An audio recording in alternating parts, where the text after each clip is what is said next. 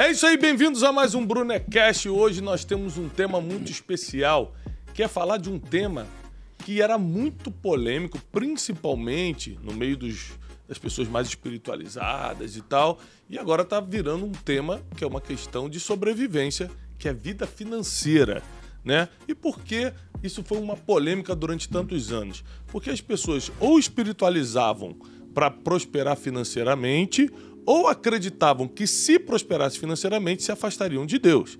Então, existem várias polêmicas em cima do dinheiro, então eu trouxe hoje nada mais nada menos do que o maior especialista em finanças. Caramba, eu te botei lá em cima.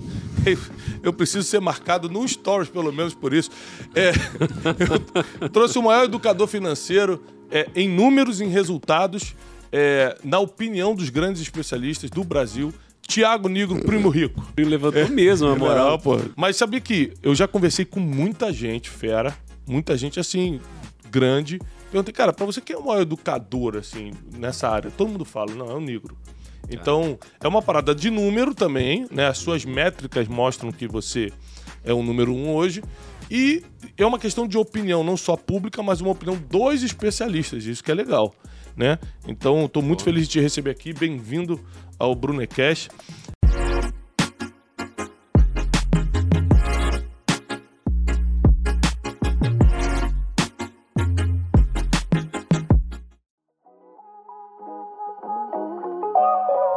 É, eu não sei se você viu, cara, que deu um problema no Spotify essa semana, que eu fiquei na sua frente na listagem. Eu achei muito estranho. Tem algum bug acontecendo nesse foi um bug. algoritmo aí, Deve cara? ter acontecido algum problema, possível, porque eu cara. passei você, eu fiquei, o que que pode ser? Louco, não pode cara. ser isso mesmo, algum problema aconteceu. Aí, Negro, me fala uma coisa. Qual foi a primeira vez que você se interessou por dinheiro, por grana, no sentido de, Quero entender isso. Não de ter dinheiro, mas de se interessar pelo assunto. Cara, hum, eu tive uma situação na infância, eu não sei explicar, não sei explicar como isso aconteceu, mas tinha uma funcionária que trabalhava em casa e aí a minha mãe foi pagar, né, ela, não lembro se era por semana, por mês, o que que era, e aí deixou uma nota de 100 reais na mesa, né, da cozinha. E aí eu vi aquela nota de 100 reais, eu falei, mãe, eu quero essa nota aí, né? Só que eu não tinha noção de dinheiro, era muito pequenininho. E ela falou, não, filho, isso aqui é pra pagar tal pessoa. Eu falei, não, mãe, eu quero, eu quero esse dinheiro. Ela falou, não, tio, você tá, tá doido? Eu falei, mãe, eu quero esse dinheiro. Era uma nota de 100. Eu não sabia explicar, mas eu queria muito aquilo, né? É, por algum motivo qualquer, infantil, né? Mas aquele foi o primeiro momento que eu me interessei por dinheiro. Eu queria muito aquela nota de 100. Só que até então eu não, não, não conseguia entender na minha cabeça o porquê isso acontecia, né? E passados alguns vários anos, é, o momento que eu me interessei pela primeira vez foi quando eu vi uma palestra né, sobre investimentos eu falei, cara, eu quero trabalhar com isso. Você lembra mais ou menos quantos anos você tinha? Lá para uns 17 anos, para uns 18 anos, né? E eu falei, eu quero, eu, quero trabalhar com esse negócio, eu quero trabalhar com dinheiro. E aí eu ganhei um dinheiro dos meus pais aos 18 anos, ganhei 5 mil reais. Aí fui investir esse dinheiro achando que ia ficar milionário. Quebrei, essa história as pessoas já conhecem. Quebrei uma semana e aí eu comecei a estudar. né? Então eu me interessei antes de quebrar, mas depois de quebrar e estudar, aí eu criei né, um pouco mais de discernimento sobre o assunto e me interessei aí sim, de uma forma genuína e verdadeira ah, pelo dinheiro. Ou seja, eu comecei a estudar, eh, quis me desenvolver, né? Esse meu grande tombo me fez aprender. E esse processo de aprendizado me gerou paixão no negócio. E aí, com a paixão, aí eu entendi que minha vida iria acabar combinando para esse lado. Sabe uma coisa que eu percebo, cara? Que a maioria das pessoas é, que tem resistência em entender, estudar sobre dinheiro, na verdade ela- elas têm, é, entre aspas, referências de pessoas gananciosas. Então ela vê assim, aquele vizinho muito ganancioso, que não tá nem aí pra família porque quer ganhar dinheiro o tempo todo. O cara que passa por cima de qualquer coisa, inclusive de lei, pra se dar bem. Aí por isso que aquela pessoa olha e fala assim: ah, eu não quero entender disso, não. Isso aí é, é do mal. Mas na verdade a ganância não está é, obrigatoriamente atrelada à riqueza, não é isso? Exatamente. Assim, o, por que, que eu acho que isso acontece, né? Eu acho que isso acontece porque avião só vira notícia quando cai. Né? Então, porra, um avião fez um bilhão de voos e nunca ninguém fala, nossa, o avião completou o voo, né? Quando ele cai, todo mundo fala, nossa, esse avião caiu.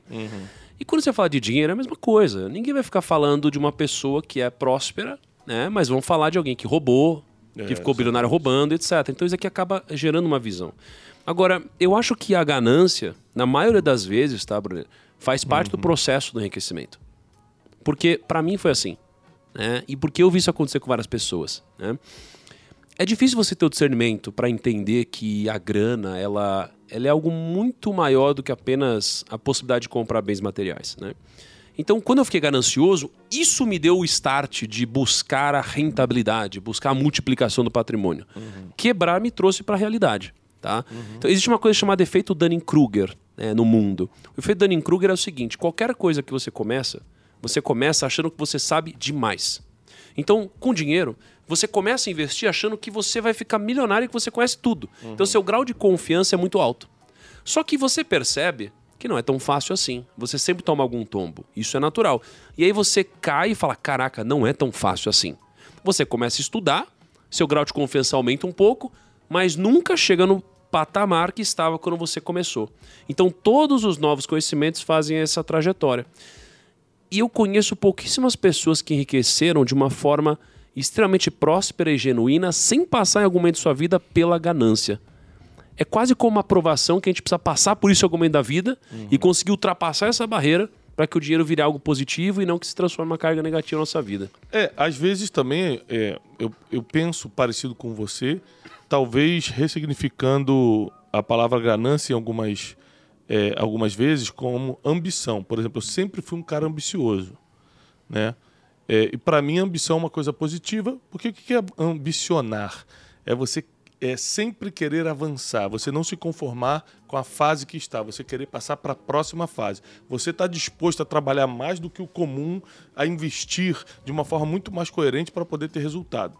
A ganância ela mexe também com é, a quebra de alguns princípios, do tipo, cara, se eu tiver que passar por cima do negro, eu passo, mas eu vou conseguir esse emprego para mim. É, muitas coisas que me fizeram prosperar teve a ver com ambição. Do tipo, cara, eu não preciso dormir oito horas, vou dormir seis horas, cinco horas, para poder trabalhar mais, para poder ler mais, para poder estudar mais. Por quê? Porque eu quero ficar independente financeiramente, isso durante um tempo da vida. É, e é verdade, assim, se você parar para pensar, existem as coisas que você fala bonitinho na TV. Olha, gente, vocês precisam ter calma. O dinheiro vem com o tempo. Tenha paciência, as coisas que a gente. Eh, que as pessoas geralmente têm frases ensaiadas e tem a realidade do dia a dia, que o cara tem que pagar a conta amanhã, que se ele não brigar pelo, pela vaga, o colega de trabalho vai lá e pega na frente. Que é, ele vê todo mundo é, se dando bem, comprando as coisas, prosperando e ele não sai do lugar. E aí acaba despertando ali ou uma ambição, que eu vejo como positivo, e a ganância, que pode é, ser negativa. A obsessão não entra aí também, Tiago? Essa questão da obsessão dele querer ter mais, não passar por alguns problemas em cima do que você trouxe? É, só uma coisa que assim, é difícil você encontrar um ganancioso que não se considere ambicioso. Né? Uhum. Né? É difícil você discernir sobre isso uhum. quando você está nesse processo. Né? É, é, é, muito difícil. Então você precisa passar por isso para falar, putz, eu estava ganancioso. As pessoas nunca vão se julgar, porque a diferença entre os dois é o que o Thiago falou, são os princípios. É você estar disposto a quebrar princípios. Né? Agora, quando você fala da obsessão, é, eu acho que a obsessão, ela na vida, ela sempre vai te jogar para frente, desde que seja obsessão algo que não fira princípios, né? Se for algo que fira princípios, é natural que você vai quebrar cara em algum momento, né? Mas uhum. toma cuidado com isso, né? É porque, por exemplo, vamos falar, por exemplo, o, o, o, político que ganha bem, que tem fundo partidário, que tem tudo e ainda assim é, quer pegar da, da saúde, quer pegar da merenda escolar. Isso, isso é uma ganância uhum. é, é, e fora, e fora do, do entendimento, porque já, ele já possui as coisas, já tem as coisas. E geralmente, por ele ter chegado naquele carro, quer dizer que ele já vem.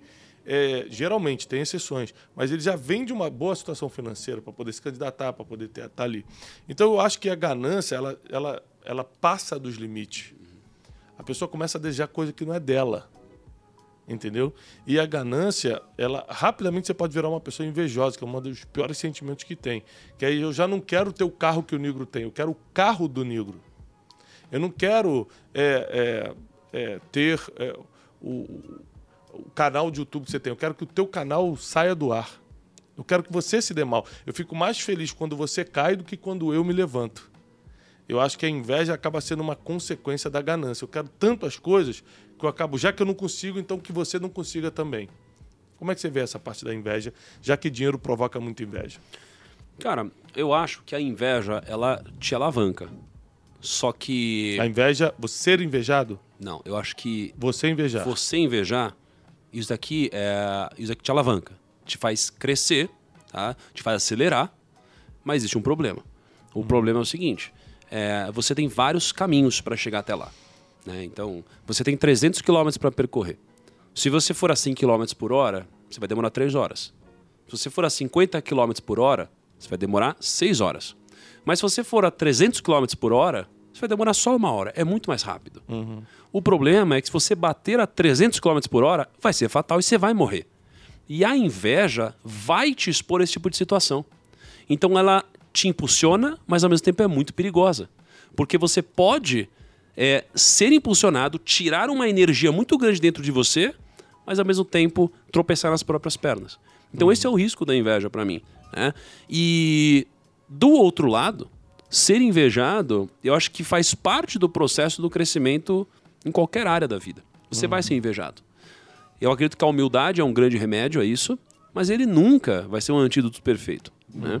Porque sempre que você for invejado, você tem que entender que você está incomodando alguém. Mas a inveja não vem dos seus fracassos, a crítica não vem dos seus erros, a crítica vem do seu sucesso. Uhum. E a inveja faz parte desse caminho e é natural que qualquer pessoa grande, que qualquer negócio grande, ele seja invejado ou criticado. Né? Uhum. Então eu acredito que a inveja ela tem esses dois lados porque ela gera muita energia. Aqui chega num ponto que eu queria é, tocar mais firme contigo. É, eu acredito que para o cara ter dinheiro, para o ser humano ter acesso a, a, isso, ele precisa ser um cara blindado emocionalmente, porque tem que lidar com muita coisa na área emocional. A gente está falando de inveja, a gente está falando de ganância, a gente está falando de competição, a gente está falando de administrar sentimentos de outros. Você tem uma equipe debaixo de você, você tem sócios, você tem que administrar egos, você tem que administrar é, gente que não tem um domínio emocional e bota para fora justamente é, em semanas importantes. Você acha que esse governo emocional, você ter um nível de inteligência emocional alta, influencia na conquista e na administração financeira? Ou você acha que isso não tem nada a ver uma coisa com a outra? Eu acho que o controle emocional, o domínio emocional, ele influencia sim no quanto de dinheiro você tem, mas ele não determina de forma alguma. Né? Eu conheço muitas pessoas quebradas emocionalmente com muito dinheiro uhum. e pessoas com altíssimo controle emocional sem grana. Porque o que vai, uma grande parte né, do que vai determinar se você vai ter dinheiro ou não é o seu conhecimento técnico sobre dinheiro. Porque produzir riqueza é, também tem a ver com controle emocional, mas tem muito mais a ver, para mim, com conhecimento sobre isso. E é por isso que uma pessoa do bem e uma pessoa do mal pode ter dinheiro. Uhum. Porque ter dinheiro não tem a ver com você ser do bem ou do mal. Uhum. Né? É, então, quando você consegue se blindar emocionalmente, isso vai te ajudar no processo, mas não só no processo de conseguir mais dinheiro no processo de conseguir qualquer coisa. Então, seja no processo de você ter um corpo melhor e, e, ter uma disciplina que vai te ajudar a treinar todos os dias ou se alimentar melhor, é, ou você ter um relacionamento mais saudável, porque você consegue colocar, às vezes, é, a vontade do outro na frente da sua e etc. Então, eu acho que isso aqui não tem a ver só com dinheiro, tem a ver com tudo. E é claro que vai te ajudar, porque o problema é que as emoções vêm muito mais rápido do que o nosso lado racional. Uhum. E quando elas vêm muito mais rápido, você toma decisões por impulso. Então imagina uma compra, né? Você está num shopping, você olha para uma coisa e fala, quero comprar. E se você tem dinheiro, você compra. O problema é que muitas vezes você também não tem dinheiro e compra, porque a emoção vem na frente da razão. Lógico. Então uhum. vai influenciar, mas não é isso que vai determinar, não. Ser invejado faz parte do processo de crescimento ou é possível crescer, ser relevante, se tornar relevante sem ser invejado? Ah, eu acredito que é possível você crescer sem ser invejado. Um, porém, no momento que as pessoas perceberem o seu sucesso, essa inveja vai aparecer imediatamente. É, é, a gente tem que lembrar que inveja é um mal que vem de perto. José foi invejado. Né? José do Egito foi invejado, mas por quem? Por quem estava de perto. Eu, eu tô te falando, é, dificilmente você vai pegar um empresário que está começando agora falando, cara, que, que, inveja do Jorge Paulo Lerman. Hum. Por quê? Porque está muito distante. Hum. Eu acho que você só se afasta da, da inveja quando você assume uma posição que já não dá para pegar. Fala, cara, não hum. dá para chegar no Jorge Paulo Lerma, aí ele já está fora da área da inveja. Eu acho que a área da inveja é uma área de proximidade. Tipo assim, eu tô aqui. Dá para chegar no negro, aí o cara começa a querer, de alguma forma. Pela convivência do dia a dia. Ou convive, mas às, às, vezes ele não convive pessoalmente. Uhum. Mas na cabeça dele ele consegue ser um novo negro. Na cabeça dele ele consegue fazer tal coisa. E aí isso pode. Eu acho que isso aguça a questão da inveja. Uma coisa que você estava falando, negro, que, que eu até anotei aqui para lembrar, foi o seguinte. Existem muitas pessoas, é, é, popularmente falando, que tem golpe de sorte. O, o, só só, só para aproveitar esse, esse, claro, esse gancho, antes uhum. de a gente mudar o assunto. Dentro, então, do que você falou, e eu nunca tinha pensado sobre essa sorte, que eu concordo, a inveja vem de perto. Mas se a inveja vem de perto, eu acho que o processo do enriquecimento sempre vai ter algum tipo de, algum nível de inveja. Porque eu acho muito difícil você enriquecer sozinho. E como é difícil claro. você enriquecer sozinho, sempre terão pessoas ao seu redor e próximas. E como a inveja vem de perto, é muito difícil que isso não apareça nesse processo. Porque ao enriquecer, outras pessoas vão crescer junto contigo. Mas uhum. terão pessoas que não crescerão tanto quanto você. Sim. Então a inveja vai aparecer. Você vê quando é um exemplo bíblico famoso, Neemias se propõe a reconstruir a cidade de Jerusalém. Jerusalém foi destruída pelos inimigos. Neemias se propõe a reconstruí-la e aí, quando ele está reconstruindo, as coisas começam a dar muito certo. Ele consegue reconstruir toda a cidade em 52 dias. Ele era copeiro de um rei estrangeiro. O cara vem para Jerusalém e reconstrói uma cidade em 52 dias. E a Bíblia diz que ele ficava com a espada numa mão por causa dos ataques dos inimigos, e na outra, tipo, com um pá de pedreiro trabalhando, ele e a equipe dele. E aí, dois caras de dentro começam a ficar incomodados porque o projeto dele estava dando certo. Sambalat e Tobias, nome dos dois caras. E eles ficam tentando distrair Neemias. Neemias, olha só, vamos um banquete em tal lugar. Neemias, ó, o rei tal mandou te chamar para uma reunião. Aí teve uma hora que Neemias perde a paciência e fala: Cara, eu estou numa grande obra e não vou sair, não vou descer daqui.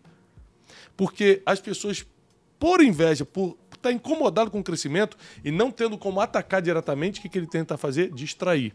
Então a gente tem que ter muito cuidado com as pessoas que tentam nos distrair, não porque elas estão dispersas, ao contrário, estão focadas, mas em atrapalhar o teu caminho. Então nós precisamos é, ter essa percepção, eu acho que essa blindagem emocional e até espiritual, porque a inveja ela beira o mundo espiritual, porque a pessoa quer o teu mal a troco de nada. O cara, quer, o cara quer que você suma, troco de nada. Como eu falei, a inveja é uma coisa que às vezes o cara prefere que você perca do que ele ganhe. Não tem problema se eu não ganhar, mas portanto que ele perca. E, é, eu concordo também com você falou que a gente é, é inevitável que a gente passe por tudo isso no caminho. Eu não estou defendendo aqui a ganância nem a inveja, presta atenção, a gente só está falando que é inevitável passar por isso. E você precisa administrar dentro dos teus princípios e valores até onde você está disposto a ir até onde você está disposto a negociar. Então, eu sei quais são meus limites, eu sei é, o que eu preciso fazer, eu sei até onde está é, as minhas limitações, dali eu não passo. Então, eu tenho me blindado emocionalmente, espiritualmente e com muito conhecimento para poder prosperar. Agora, o que, a gente, tá, que eu ia te falar, o assunto é, anterior, é que existem golpes de sorte, falando de uma forma popular, porque tem gente que não tem conhecimento, como você fala, cara, tem que ter conhecimento para prosperar. Eu conheço gente que não tem conhecimento nenhum, não tem inteligência emocional nenhuma, conseguiu fechar um contrato que deixou o cara milionário. Uhum, uhum. Então, assim, a gente tem que lembrar para os nossos ouvintes que essa pessoa é uma exceção. Tem muitas, mas são exceções. Quando a gente fala, gente, você tem que estudar finanças para prosperar. Você tem que botar as emoções no lugar para não deixar as emoções tomarem é, é, conta. A gente está falando em regras gerais. Porque às vezes você vai falar assim: ah, mas o meu vizinho faz nada para ninguém, não tem princípio nenhum, acorda tarde, não estuda nada de finanças, as emoções tudo fora do lugar e ficou rico. Às vezes acertou um contrato público, às vezes, sabe, quando o cara tem um golpe de sorte. Eu conheço pessoas assim. Então, isso não é, isso não é regra, isso é uma exceção. E a gente, quando a gente fala sobre finanças, a gente fala para a regra. Mas estatisticamente falando, geralmente quando a pessoa recebe um valor alto, igual você falou, de um contrato, ou às vezes até. Ele vai um... perder tudo. Não vai perder? Provavelmente. Por não conseguir. Cara, com certeza. Assim, a maioria das pessoas que recebem alguma herança ou algum prêmio de um Big Brother ou qualquer coisa, elas perdem tudo isso daqui. Né? Porque elas não estavam preparadas para isso. É quase como se fosse para academia e você é, fosse obrigado a levantar num supino, sei lá, 50 quilos de cada lado. Você não vai conseguir levantar, mas você foi obrigado, veio, apareceu, né? Você não está preparado, vai se machucar. É, e com dinheiro é a mesma coisa quando você recebe alguma coisa assim. Agora, o ponto é, quando isso acontece, quando a gente vê uma recessão acontecendo, muitas vezes, é, o que geralmente a gente sente de verdade aqui dentro é a inveja que a gente estava falando. Uhum. De caramba, aconteceu para ele, mas porra, ele não faz nada e, tá- e deu certo. É a inveja. Primeiro ponto, como que a gente faz para tentar né, remediar a inveja? É, é uma dúvida muito grande que eu tinha e eu perguntei para um cara que é bilionário há muito tempo. Eu falei, cara, como faz? Porque eu passei por um momento desse né, na minha vida nos últimos anos e é algo que vem de dentro de você. E, e é difícil você controlar algumas coisas, mas eu sei conscientemente que eu estava com inveja. Né? E eu falei, como que eu faço para tratar isso? Porque eu não quero ter isso que eu estou sentindo. Que é diferente. Tem gente que sente e é gostoso, e tem gente que sente e fala, cara, mas eu não quero sentir isso porque eu sei que é errado. E o que ele me disse foi: troque a inveja pela admiração. Então, você tem uma pessoa com um carro, eu quero ter o carro dessa pessoa? Não. é, eu não quero tirar o carro dessa pessoa. É, cara, que legal que essa pessoa tem esse carro.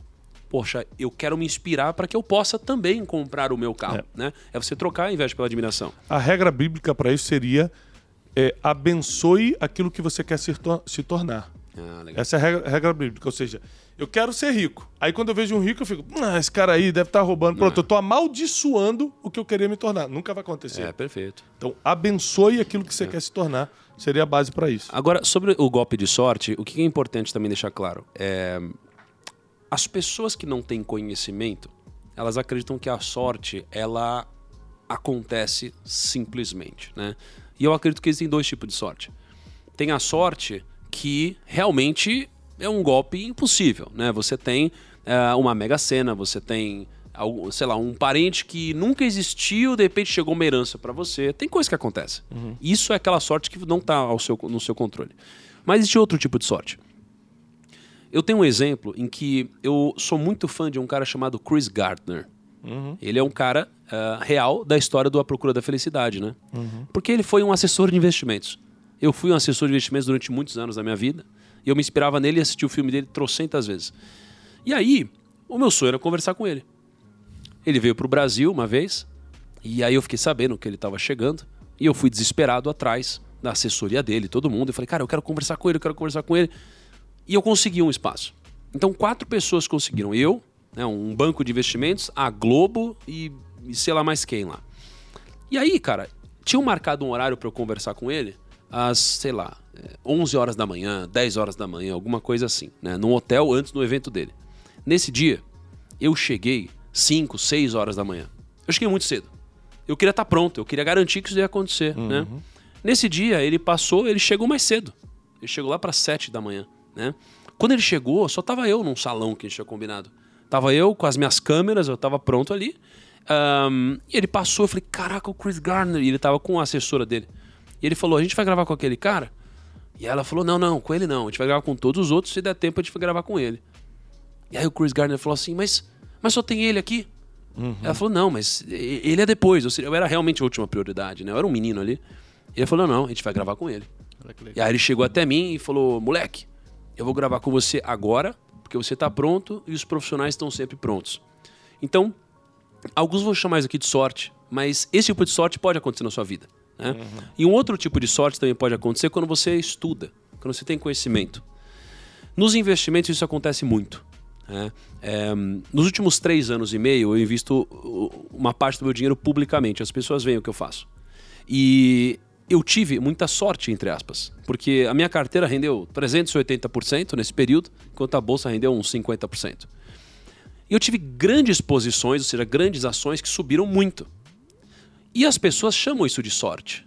Mas se eu invisto em ações e eu estou comprando uma parte de uma empresa que tem uma equipe de gestão incrível, eu estou me expondo à sorte. Porque eu tenho muito mais chances de que essa equipe de gestão tome boas decisões. E quando aparecer uma notícia incrível, vão dizer que foi sorte. Mas eu me expus à sorte. Então no mundo você pode se expor à sorte. Ser amigo do Brunet é se expor à sorte. Porque se ele crescer de alguma forma, eu também vou. Eu descobri alguma coisa, eu vou ensinar para ele. Ele descobriu alguma coisa, ele vai ensinar para mim. Então você pode se expor à sorte. A sorte, ela não é apenas esporádica e casual. Exatamente sobre isso que você está falando, é a minha, minha próxima pergunta. Você acha que a informação, por exemplo, eu tenho uma informação que está só comigo, mas porque eu sou teu amigo eu também te passo. Informação e networking amplia sua vantagem em ganhar dinheiro, em prosperar financeiramente? Ah, sem dúvida, né? Sem, com certeza, sem dúvida. É, eu acho que se fosse pensar numa fórmula de enriquecimento, seria provavelmente uma mistura entre networking e conhecimento. Né? Por quê? Porque você pode ter o conhecimento de como fazer dinheiro de alguma forma. Mas se você não tiver o quem para te abrir a porta, talvez esse conhecimento ele nunca seja aplicado e transformado em dinheiro, ou pelo menos demore muito. Né? Então, por exemplo, eu tenho um ótimo produto e eu estava precisando de uma grande empresa para eu poder colocar meu produto lá dentro. Meu produto é incrível, eu tenho conhecimento, eu sei que isso é bom. Mas se eu tiver um quem que simplesmente me abra a porta e fale: Olha só, Thiago, fale com essa pessoa. Eu posso vender meu produto lá e mudou o meu jogo. Né? Então, eu lembro de uma história que um alemão. Uma história não, é real, né? Veio um alemão né, aqui para o Brasil e ele me ensinou no almoço o seguinte: que a forma do sucesso é composta por quatro coisas. É pelo que, o como, o quando e o quem. Né? E quando a gente tem um problema, a gente sempre pensa, pô, o que, que eu faço? Como que eu faço isso? Né? Quando que eu compro uma ação? Né? Você tem essas três, uh, esses três problemas, geralmente. Quando você se pergunta quem pode me ajudar, o quem vai te dar o quando você faz isso, o que você faz e o como você faz. Então, o quem é o maior desbloqueador de sucesso que existe. Então, cara, networking é incrivelmente importante, mas se você tiver a oportunidade e não tiver o conhecimento, cara, ele também não vale de nada. Muito bom, muito bom. Outra coisa. É, tem uma frase que é dita de várias formas, mas eu, eu resumo ela em: o prazer é inimigo do resultado. Isso vale para dinheiro também? Porque a Bíblia tem um versículo que diz o seguinte: quem ama o azeite e o vinho, ou seja, quem ama os prazeres, é, é, empobrece. Está em Provérbios, inclusive.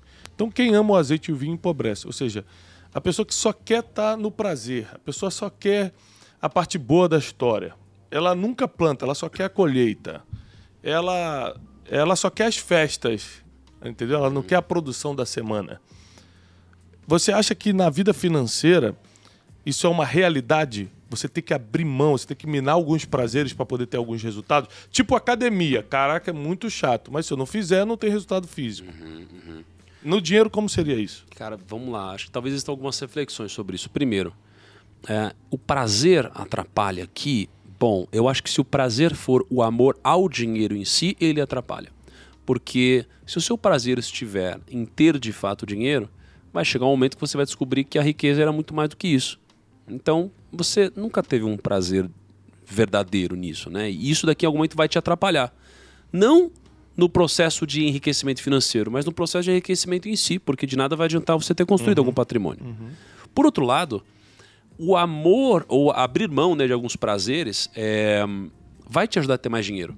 Mas o ponto aqui é, vai muito além disso. É um ponto racional. Né? Porque não significa que você vai deixar de ter prazer em algumas coisas. Só significa que para ter dinheiro, você talvez tenha que adiar alguns Postergar. prazeres. Uhum. Né? Então eu acho que a grande sacada está aqui. Não está em deixar de ter prazer. Só está em adiar um pouquinho desse prazer. prazer. Uhum. Né? E aliás, é, isso daí é um dos é, é, um dos conceitos mais importantes financeiros, né? E, existe um nome em inglês para isso, é delayed, delayed gratification.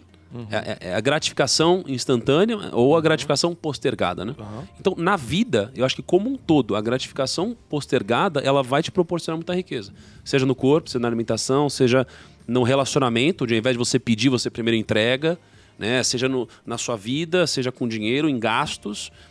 Esse é o grande segredo. Não é deixar de ter prazer. É só postergar para que você de fato tenha esse prazer em, em abundância. E agora tem um assunto mais sério tem gente que compra as coisas não é nem pelo prazer de ter. É só porque ele quer mostrar para as pessoas, ou seja, é um problema de aceitação. Uhum. Ele quer mostrar às pessoas que tem. Então tem um prazer de. Pô, o cara só quer curtir festa, o cara não quer estudar, o cara só quer estar tá no barzinho, ou seja, só quer, só quer estar tá com os amigos no churrasco, só quer prazer e não quer trabalhar. Tem isso. Tem a questão da pessoa que quer trabalhar para depois desfrutar o prazer. E tem a questão da pessoa que quer ter as coisas para mostrar que tem, ou seja, o problema dele é a aceitação. Então, tem uma frase, eu quero que você comente essa frase de um dos meus livros, que é o seguinte: Se você comprar coisas que não precisa, logo terá que vender as coisas das quais precisa. Se você comprar coisas que não precisa, logo terá que vender aquelas que você realmente precisa. Então, Isso é verdade? Como é que você vê isso no dia a dia? Pessoas que querem comprar coisas que nem precisa, mas querem mostrar que tem. Por exemplo, carro. Você é um cara que multimilionário, você poderia ter o carro que qualquer carro, né? Mas você tem um carro que é um custo-benefício excelente. Então isso quer dizer que você não tem um problema de aceitação. Ou seja, você não está preocupado com o que eu vou achar com o carro que você chegou aqui para gravar esse podcast, porque você já sabe quem é você. Você tem uma, uma segurança na sua identidade.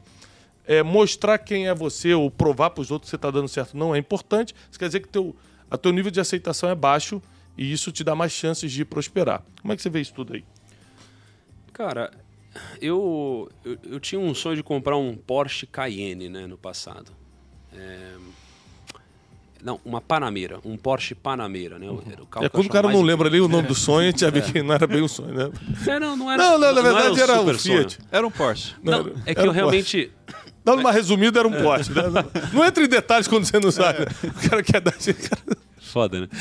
Assim, eu realmente queria esse carro, né? Mas é que parecia muito tópico. Então. é- Era um sonho, mas aquele sonho do tipo, pô, eu gostaria de voar. É, Parece impossível. Mas eu, eu queria um Porsche Panamera.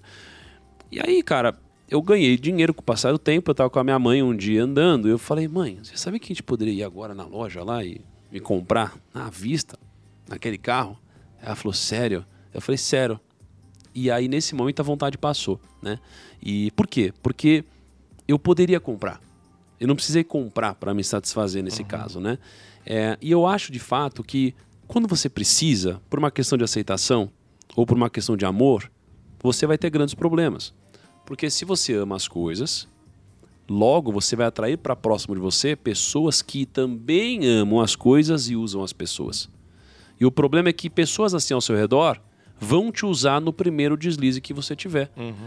Se você inverter essa ordem e você passar a amar as pessoas ou quiser estar junto das pessoas, o que vai acontecer é trazer para próximo de você pessoas iguais ou pessoas semelhantes. E os bens materiais não vão ser um grande diferencial. Eles vão ser consequência de qualquer coisa. E então, quando você passa a comprar algo para o outro, isso é um grande risco para sua vida. E o negócio é comprar para você. E aí, às vezes, a gente também tem que tomar cuidado, porque isso aqui passa uma mensagem errada. A gente fala, bom, eu vou comprar carro, é, não posso comprar um carro muito caro, senão vou passar uma mensagem errada, não posso comprar um avião. Não, nada disso. Pô, o, o Alok, ele tinha um avião, ele usava para fazer show, ele conseguia fazer três shows na noite. Então, o avião dava produtividade para ele. Né? É, um carro. E ficava poxa, mais barato, inclusive, né? Porque ficava mais barato. O nível de trabalho que ele tem é mais barato você ter o avião do que simplesmente movimentar sua equipe toda em avião comercial. Exato. Agora, eu tenho um bilhão de reais. Pô, se eu quiser comprar uma casa incrível, se eu quiser comprar um carro incrível, um avião, por que, que eu não poderia comprar? Eu não estou sendo arrogante ao fazer isso. Mas eu estou comprando para mim, não estou comprando para os outros. Né? Ou pelo menos estou comprando para minha família, ou para quem está próximo de mim, não para querer mostrar. Isso também não tem nenhum problema. O problema é comprar para os outros. Porque se você compra para os outros, não existe limite. Sempre vai ter alguém mais rico que você.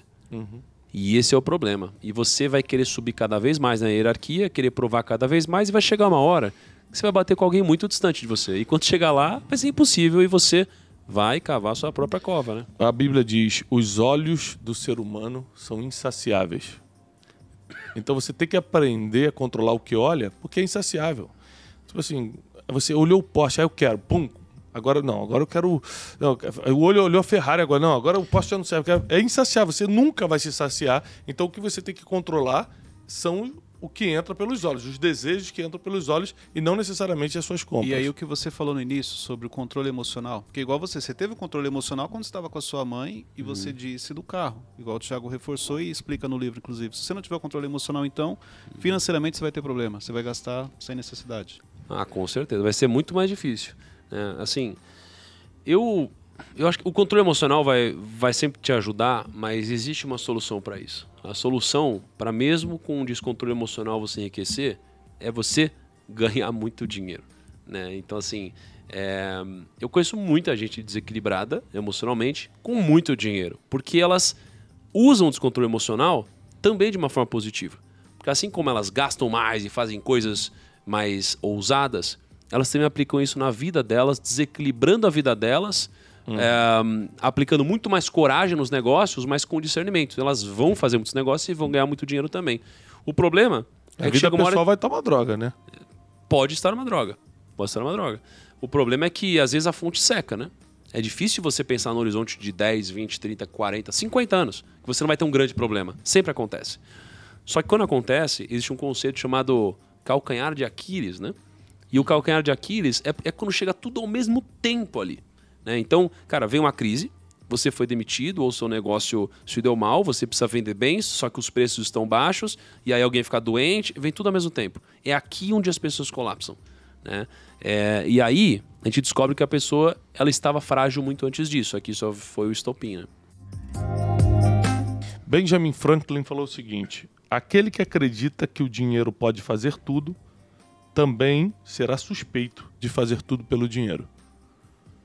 Então, quem acredita que o dinheiro pode fazer tudo, também será suspeito de fazer tudo pelo dinheiro. Você acha que o dinheiro pode tudo?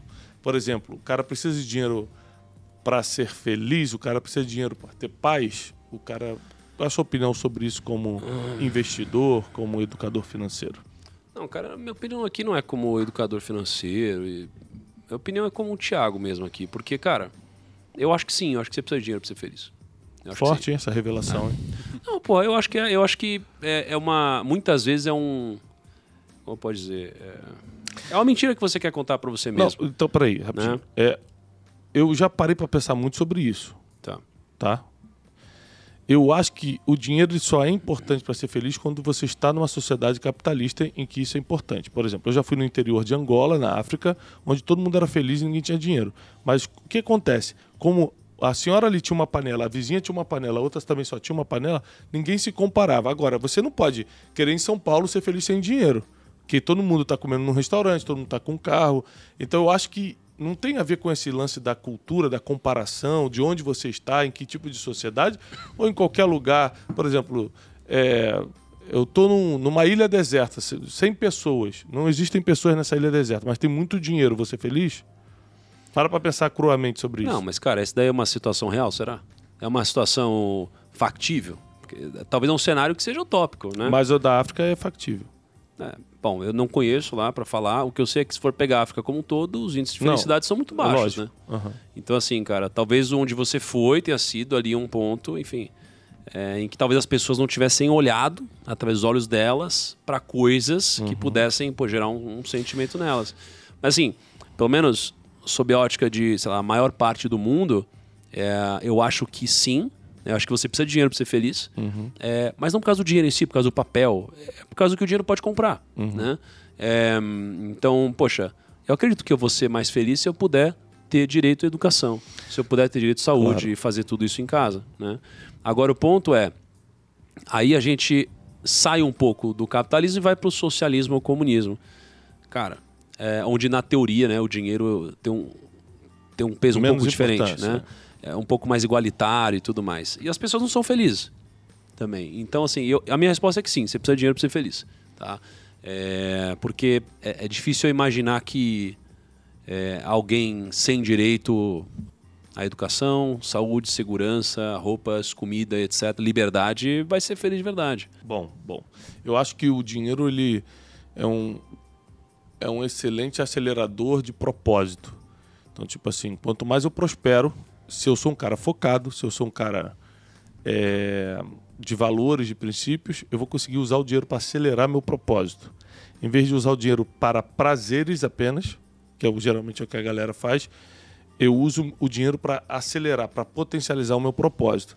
Então, por exemplo, para eu fazer uma conferência que nem a gente faz para milhares de pessoas, com dinheiro eu acelero muito isso. Uhum. Sem dinheiro eu fico dependendo de várias coisas, eu boto menos pessoas, é, é uma mensagem poderosa que deixa de chegar em um monte de coração, um monte de mente.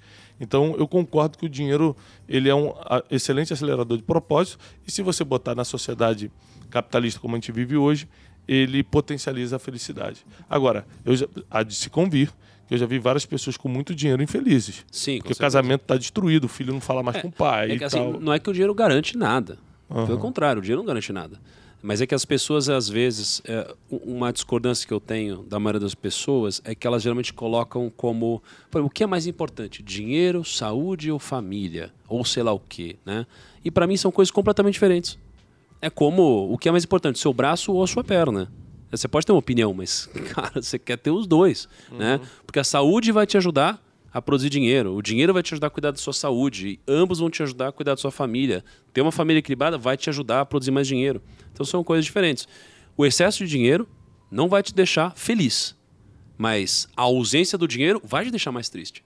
Pelo menos na minha realidade, na realidade que a gente vive, sei lá, em São Paulo, né? Alguma coisa assim. Na sua experiência, o dinheiro ele é prioridade ou ele é consequência daquilo que a pessoa está fazendo? Então, exemplo, pessoas bem-sucedidas, relevantes que você conheceu, ou você conheceu os dois, pessoas que colocam o dinheiro como prioridade e pessoas que o dinheiro é consequência daquilo que ela faz. Eu acho que a maioria das pessoas que falam que o dinheiro é consequência do que elas fazem, a maioria, não todas, a maioria fala isso por uma questão de discurso, Ética, é. entendeu? E politicagem e mimimi.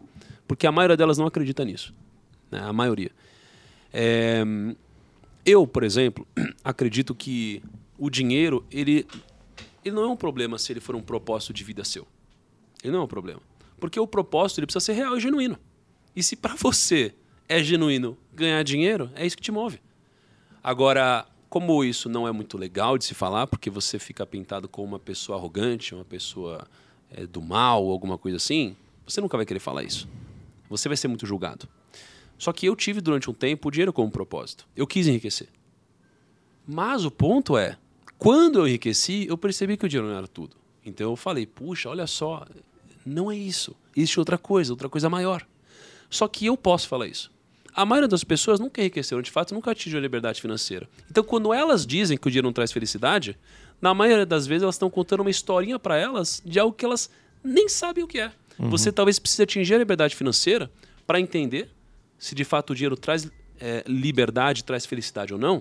E só quando você puder fazer o que você faz por opção e não por obrigação, é que você vai saber de fato se você ama o que você faz. Você descobriu isso antes da quebra ou foi depois da quebra? Eu descobri isso aqui depois que eu enriqueci. Para mim, é muito difícil alguém dizer que é feliz ou dizer que tem um propósito ou dizer qualquer coisa dessas sem atingir a liberdade financeira. Porque enquanto você não atingir a liberdade financeira, você não é livre porque você vai contar histórias para você. Você uhum. vai dizer que você ama o que você faz, você vai dizer que você sente um grande prazer, mas será que na verdade você tem outra opção? Quando você tiver outra opção, aí você pode dizer isso com qualidade. É, essa é a minha cabeça. Eu acho que a, a maior história que as pessoas contam, já que você está falando das historinhas que a gente cria, eu acho que a maior história que a gente conta é quando a gente não pode ter uma coisa, a gente fala que não quer. É verdade. Então a pessoa fala assim: ah, eu não quero ser rico, não. Você não quer ou você não pode? O Wesley fala muito isso, inclusive. né? O cara fala assim: ah, cara, nada a ver esse negócio de ser sarado, de ir pra academia. Eu não quero isso, não. Você não quer ou você não pode, porque isso não tem disciplina. Ah, negócio de casar para ser feliz, negócio é ser feliz sozinho. Você não quer casar ou você não consegue casar. Então, eu acho que o nosso cérebro, para diminuir o sofrimento emocional, faz a gente declarar que não quer alguma coisa, como na verdade, quando na verdade a gente não pode, a gente não consegue ainda. Então, é, esse lance de contar historinha é muito forte. E aplicando na, numa história bíblica, é que eu também acho muito difícil você dizer que acredita em Deus de verdade, tem fé, se você não tiver certa liberdade financeira. Por quê? Porque quando você não tem nenhuma opção, quando você não tem nenhuma escolha, só, só resta Deus mesmo, que é de graça. Uhum. Então você está sem nenhuma expectativa. Não pode ir no cinema, não pode ir em lugar nenhum. Eu vou na igreja, é de graça. Eu não tenho a quem me ajudar, então vou pedir a Deus. É, é o único que pode me escutar. Então meio que fica como a última e única opção. Uhum. Já quando você vê uma pessoa conscientemente, ela tem liberdade para fazer o que quiser e ela prefere buscar Deus, ela pode fazer o que quiser e prefere, não, vou ser um cara temente a Deus, eu vou colocar limite na minha vida, eu tenho dinheiro para fazer qualquer besteira ou quebrar qualquer limite que eu quiser, mas eu não faço porque eu temo a Deus. Aí sim, essa pessoa, ela tá, é uma expressão bíblica, ela está tirando a coroa e colocando nos pés do rei. O que, que é isso? Você realmente tem coisas para dar e resolve dar. Né? Ou seja, você tem glórias para contar, mas prefere dar a glória para quem você reconhece que te deu saúde e sabedoria para conquistar isso. Então, é, essa, essa, é, esse lance de contar historinha, cara, é, é, muito verdade na vida das pessoas. Sem resultado, você acredita em qualquer história e conta qualquer história. Agora, Negro, quem está escutando a gente agora, está falando, pô, legal isso que vocês estão falando, mas Cara, eu sou, eu tô cheio de vontade de empreender, mas eu vivo só com um salário. Eu, eu, eu tenho um, um, uma entrada financeira baixíssima que, que você faria se você tivesse que começar de novo, é, mas não com o conhecimento que você tem hoje, é claro, porque aí seria fácil. Você está começando agora do zero, você venderia alguma coisa na rua, sem o conhecimento que tem hoje, é, ou com um pouquinho de conhecimento? Porque com todo o conhecimento e toda a network, você recomeça é rápido. É utópico, né? Porque se não tiver É. conhecimento, como que eu falei? É Mas é. É. Pô, Mas, Mas, o, o cara- que eu quero dizer é o seguinte: a pessoa não tem o conhecimento que você tem, Tá, mas ela precisa começar. Tá. Ela tem força de vontade, mas não tem dinheiro. Ela vai para onde? Ela vai para uma venda na rua? Ela vira é, vendedor em algum lugar? Ela tenta um negócio pela Cara, internet? eu acho que a gente tem dois caminhos aqui. Eu acho que a pessoa que tá ouvindo a gente tem dois caminhos. Ahn, a gente sempre acha que a resposta fácil é vai empreender, faz um negócio assim. Não necessariamente. Eu acho que isso é o que a maioria das pessoas falam, é o que a minoria deveria fazer, porque a minoria tem perfil mesmo para empreender. Não é fácil. É bonitinho, parece legal, mas a, a vida real não é assim, né? É, então eu acho que tem dois caminhos aqui. O primeiro caminho é o seguinte: é, ela precisa crescer na corporação que ela trabalha. Se ela crescer, ela vai ganhar mais. E para ela crescer, eu acredito que ela precisa entender sobre a teoria dos espaços vazios. Né? O que é a teoria dos espaços vazios? Você tem dois tipos de profissionais numa empresa. Você tem aqueles que fazem tudo que é permitido no negócio, tudo que é permitido, e você tem aqueles profissionais que fazem tudo que é proibido no negócio. Né? Aqueles que fazem tudo que é permitido, pô, eles são aquelas pessoas que fazem o mais do mesmo, estão ganhando condizente com o que elas fazem. Né? E as pessoas que fazem o que é proibido, elas vão ser demitidas em algum momento. Só que existe uma intersecção entre fazer o que é permitido e fazer o que é proibido. Aqui no meio existe o fazer o que é opcional. Né? Então, para você crescer numa corporação, você precisa fazer o permitido e o opcional. Porque se você faz só o que é permitido, já está acordado o quanto você deveria ganhar. Se você faz o que é permitido e você estuda e faz coisas que você não foi pedido, você está agregando mais valor ao negócio. E se você agrega mais valor, vai chegar uma hora que você vai ser pago por esse valor que você agrega. Seja na empresa que você está agora, ou seja em outra empresa do mercado.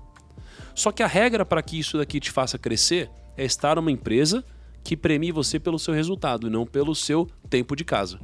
Uma empresa que premia você pelo tempo de casa nunca vai te dar liberdade. E se você não estiver numa empresa que te premia pelo resultado ou te dá espaço para crescer, você precisa buscar ir para outra empresa. Se você fizer isso daqui, você vai crescer na corporação. Por outro lado, eu acho que empreender é uma possibilidade também. Só que as pessoas acham que empreender é se demitir, ir lá e montar um CNPJ, né? E eu acho que isso aqui é o jeito mais idiota de empreender. Eu acho que empreender realmente ah, tem um caminho mais seguro. É o caminho de você trabalhar em outros negócios, aprender outros negócios, e aí você usar esse aprendizado para que você empreenda com menos risco, depois de já ter aprendido trabalhando para alguém. Né? Então, assim, eu faria um caminho mais seguro dessa forma. Né? E aí, depois disso, poxa, pensar em como vender mais, como vender para pessoas diferentes e como vender para as mesmas pessoas mais vezes algum produto ou serviço que ou você seja apaixonado ou você ter algum diferencial competitivo. Né? Então, assim, ou eu sou apaixonado por algo, ou eu trabalhei 10 anos num segmento que me deu um conhecimento que só eu tenho, ou que eu tenho mais do que a média. Né? Isso é sem ter o meu conhecimento. Né? Se fosse meu conhecimento, faria uma coisa um pouquinho diferente, mas acho que esses dois caminhos eles ajudam. né? Muito bom. Vamos lá. Espiritualidade. Você, você sabe que você é um cara de coração duro, né? Você, Sou? Você é um cara de coração duro. A gente tá precisando trabalhar esse coraçãozinho. Porque eu falo de dinheiro? Agora começou Não. o podcast. Agora vamos começar o Esse cara é podcast. foda, né? Vamos começar. Não. Você. é, Eu sou um cara que incentivo todos os meus amigos a lerem a Bíblia, né? Porque eu acredito que a Bíblia é um manual de vida. É, Mas para quem lê a Bíblia com fé, ela vira muito mais do que um manual de vida. Ela vira um manual da eternidade, ou seja, ela te prepara para a próxima vida que é o que eu acredito. Qual é o teu limite de espiritualidade? Você está em que nível hoje? Você está acreditando em quê? Você está lendo a Bíblia. Cara, eu, no momento, eu sou um cara que oscilo.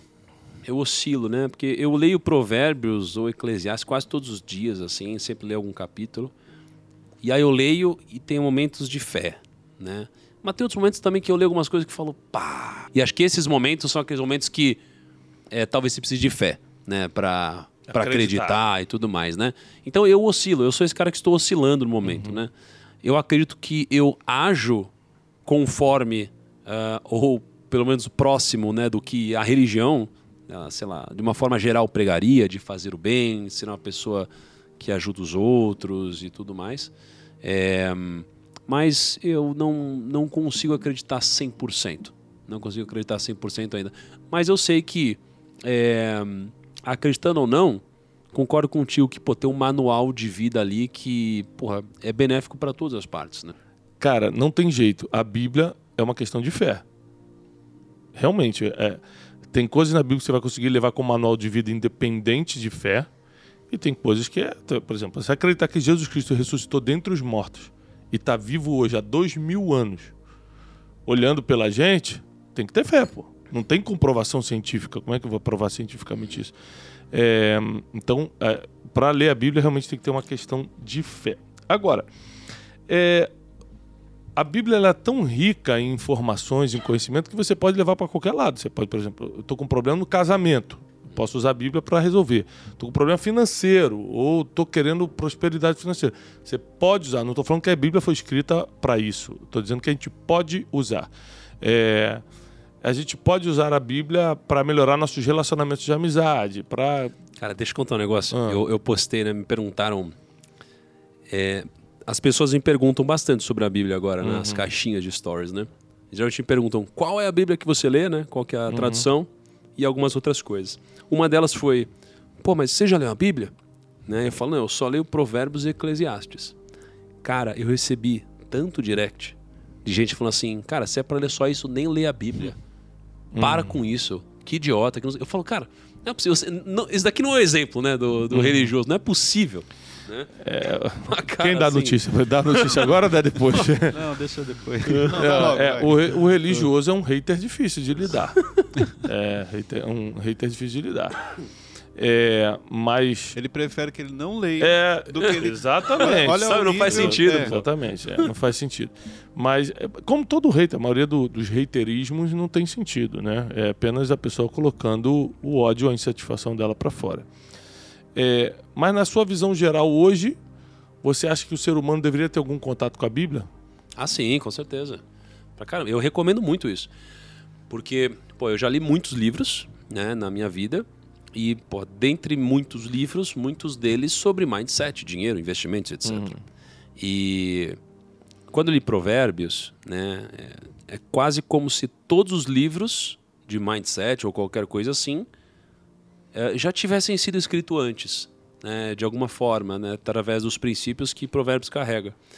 Eu lembro de quando eu comecei a ler Provérbios que eu fiquei muitas semanas no primeiro capítulo de Provérbios, né? São 31, eu fiquei no primeiro capítulo.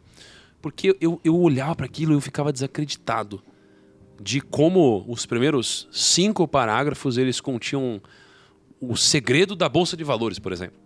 Entendeu? É, então eu gostei muito disso. Só que eles são muito profundos. Então é um livro para ser estudado, não é para ser lido, né? É, então, se eu recomendo muito, eu sempre recomendo que leiam Provérbios. Foi o único que eu li e estudei, né? Então não posso dizer sobre os outros, mas é porque eu, eu sei de conversar com você e com outras pessoas que o Provérbios ele é um pouco mais eclético, digamos assim, né? Você pode ler e absorver quase como um manual de fato para muitas coisas da sua vida, né? E eu li ehm, sem a ótica de extremamente uma pessoa com muita fé e ultra religiosa e me ajudou e me fez bem, né? Então recomendo pra caramba. Agora, para ler Eclesiastes, eu acho que talvez tenha que ter um pouco de fé, cara, porque É, Eclesiastes Assim- é mais profunda. Qual versículo mais te impactou? ahm, de provérbios ou de Qualquer Não. um. Que você leu e falou, caramba, é, mexeu com você assim, você ficou impactado e... Você lembra de. cara dos Ecle- zombadores? Aham. O dos zombadores, assim, porque foi importante pra mim. Eu não sei recitar ele, né? Mas ele falou várias vezes sobre zombadores, mas é que os. é, até quando os zombadores. é, não sei o que lá da zombaria. É, se vão contentarão com a vão- é, zombaria. vão permanecer na É. zombaria. Aham. Vamos para essa zombaria. É, e aí continua, né? E esse daqui foi importante porque ele falou comigo, né? E só que falou comigo em um momento que os zombadores estavam zombando. E depois teve um desfecho com esses zombadores. Enquanto eu estava lendo de novo a Bíblia. Uhum. Eu falei, olha aqui, ó. Atual. Né? Então, assim, isso aconteceu, né? É, então, isso para mim foi muito importante. É, Você lembra que está escrito em Eclesiastes 7,12? Não, cara. Porra. Cê, cara, Thiago, porra, dá um Thiago, deixa eu ver desconto, tá cara. lendo Eclesiastes mesmo. Porra, meu. Porra. Não, é que tem- é um versículo profundo que tem a ver com dinheiro, que é a tua área. Eclesiastes 7,12 diz: é, A sabedoria protege, assim como o dinheiro também protege. Cara, isso é um escândalo. Tipo assim, Salomão coloca a sabedoria no nível do dinheiro. Uhum. A sabedoria protege, assim como o dinheiro também Isso protege. é foda. A diferença da sabedoria é que ela dá vida ao seu possuidor. Aí ela- ele termina falando o seguinte: ó, a diferença é que o dinheiro só te dá proteção, a sabedoria te dá proteção e vida. Porque tem muita gente que tem dinheiro, mas não vive, não vive um casamento legal, não vive relação com os filhos legais, não tem uma vida emocional saudável. Mas se você tiver dinheiro e sabedoria, você tem proteção e tem caralho. vida. Teve um, cara, que me chamou muita atenção. Não foi o que mais impactou, mas quando eu li, eu falei, nossa, eu não tô acreditando que eu tô lendo isso. Que foi em Eclesiastes, que parece que Warren Buffett escreveu aquele versículo. Não, é, mas você tem que lembrar que os americanos, eles são criados é, nesse mundo cristão. Então o cara pode não ir à igreja, tipo Warren Buffett, mas ele foi criado Não, não, não, qualquer mas- americano, mas- então o cara tem entendimento Não, mas eu ele entendendo. Ele foi assim, foi muito técnico. O versículo diz mais ou menos assim: é, compre bons negócios e você vai prosperar. E você vai ganhar muito dinheiro. Uhum.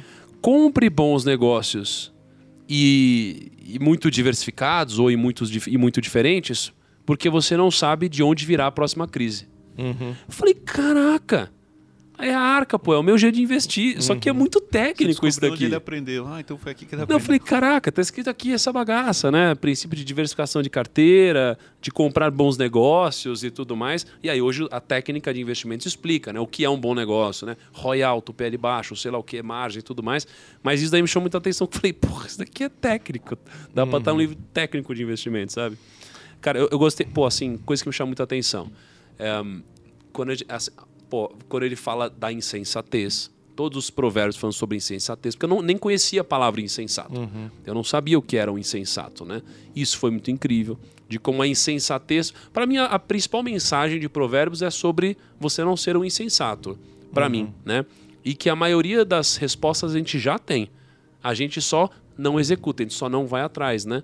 É, pô, quando fala sobre é, o poder do conhecimento, quando ele fala sobre a sabedoria, eu não tinha, para mim era só conhecimento. Não tinha sabedoria no meu vocabulário, digamos assim, né? Foi uma coisa muito poderosa. E me aprofundar no que é a sabedoria de fato foi muito importante. É, quando, para mim, uma coisa que mudou é de que a pobreza, quando eu leio Provérbios, para mim a definição de pobreza é preguiça.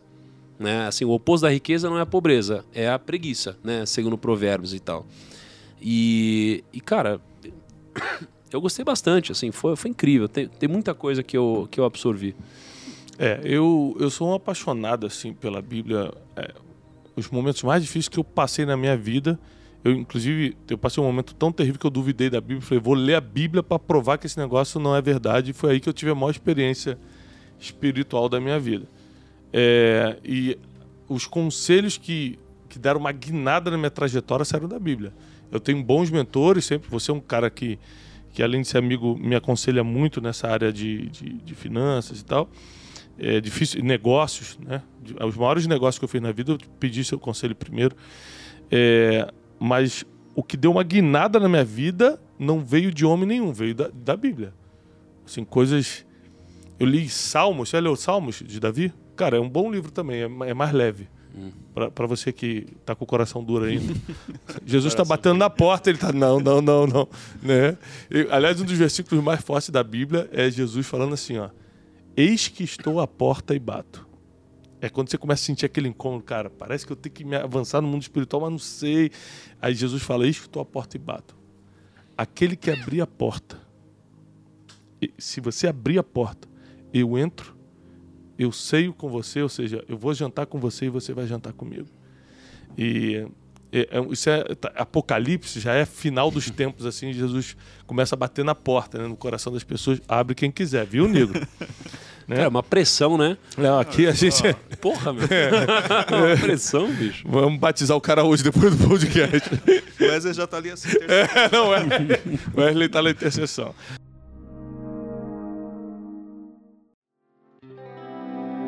Negro, para finalizar, me diz o seguinte: qual é a coisa mais importante para você, tirando a parte financeira, que você é um cara apaixonado por finanças e tal? O que você acha que é mais importante? É, é, é o, o, que se, o que te dá mais prazer hoje? É, fa é, família? É amigos? Tirando negócios e dinheiro que eu sei que é, te emociona.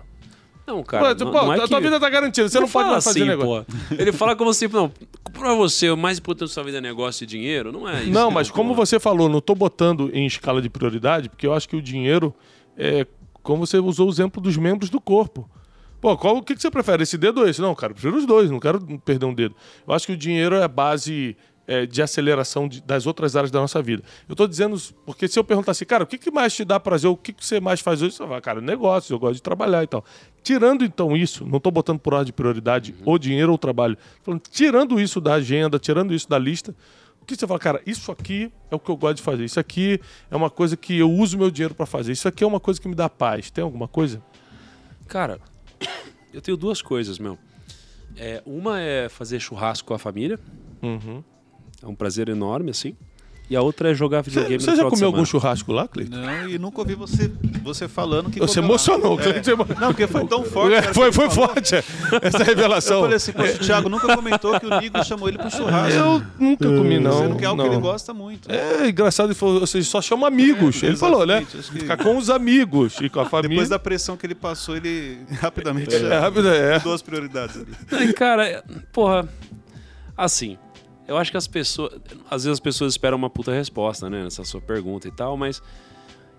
As, as coisas na minha vida têm ficado todas muito grandes, assim. Qualquer coisa na minha vida é um. Cara, uma coisa boa, uma coisa ruim, qualquer coisa é muito grande, assim. Mas as coisas que mais dão prazer hoje são essas pequenas coisas, uhum. assim. Esses pequenos momentos. Eu acho que a simplicidade né? provoca muito prazer. Pô, pra mim, cara, eu sou um cara que usa camiseta preta todo dia, minha calça de moletom e tal, e coisas muito simples. Eu sou um cara simples, né? Tenho um gosto bom para algumas coisas. Para a maioria das coisas eu não ligo.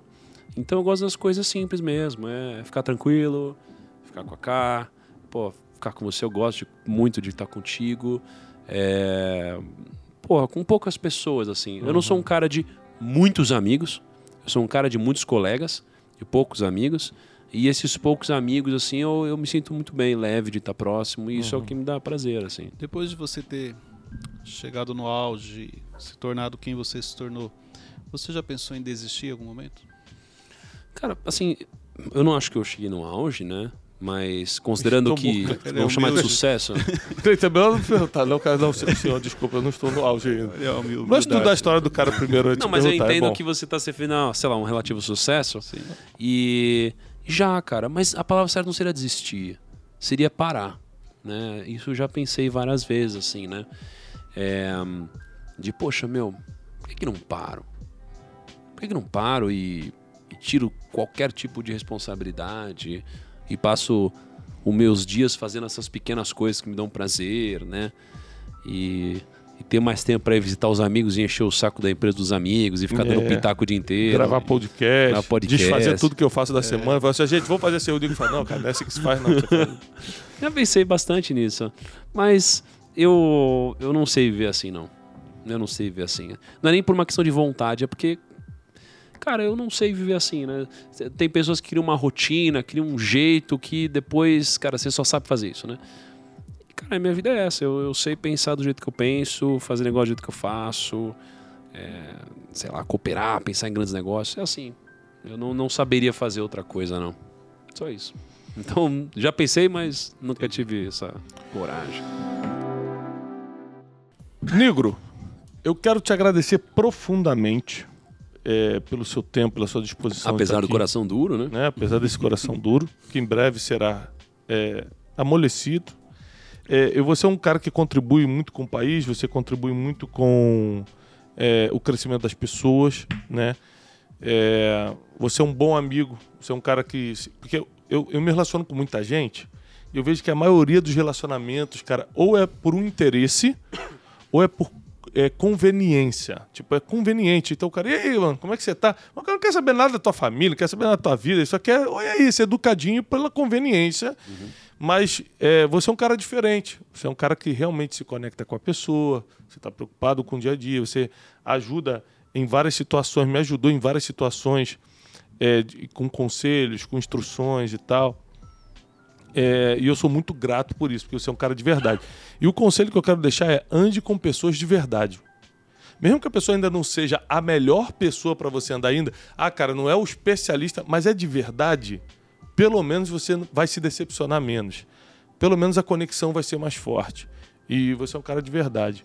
Pô, e obrigado, eu, eu fico feliz da gente é, é, ser amigos e, e, poder passar conhecimento para essa geração, cada um na sua área.